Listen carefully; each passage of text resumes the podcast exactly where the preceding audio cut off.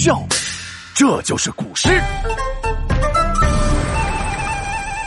江雪，柳宗元，字子厚，山西河东人，世称柳河东，唐宋八大家之一，古文运动倡导者，文章诗歌都不错，励志改革腐败政治，遭到迫害还有敌视，被贬永州不得志，写下《江雪》这首诗。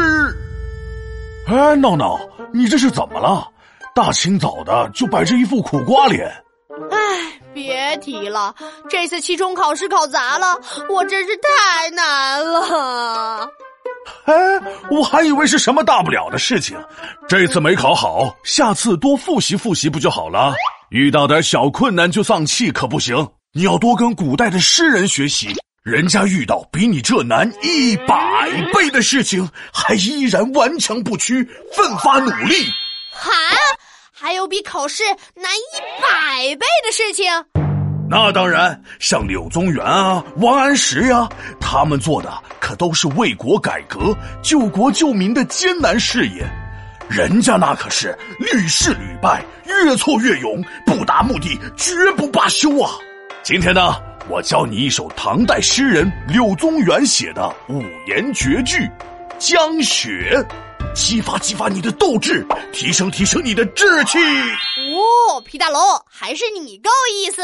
哈哈，认真听了，《江雪》，唐，柳宗元。千山鸟飞绝，万径人踪灭，孤舟蓑笠翁。独钓寒江雪。皮大龙，我没听错吧？这明明是一首关于保护生态环境的诗呀！啊，何以见得？千山鸟飞绝，一千座山的鸟都灭绝了，万径人踪灭，所有人都被消灭了。哎呀，这也太惨了，简直惨不忍睹！该不会是世界末日来了？停停停！你还有完没完了？我说你也学了不少诗了，怎么长进还是那么一丁点儿呀？绝指没有，不是灭绝；灭是消灭，没有人踪灭，意思是没有人的踪影。这两句的意思是说，千山万岭的鸟儿都已经飞尽，条条小路上已经看不到行人的身影啊。原来是这个意思呀！嘿嘿，吓死我了。那这里是什么地方？怎么感觉有点凉啊？这只是诗人虚构出来的。诗人用鸟飞绝、人踪灭的景象，渲染出一个荒凉寂寞的境界，折射出了诗人所处官场的黑暗。唉，本来以为我很难，原来诗人比我难上加难。呃，下一句是什么不倒翁来着？什么不倒翁？是孤舟蓑笠翁。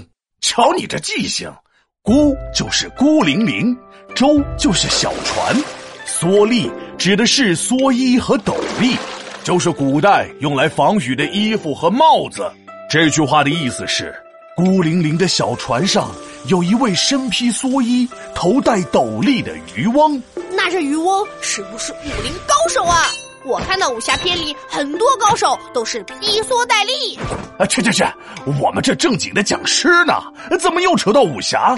人家是在钓鱼，钓鱼，独钓寒江雪。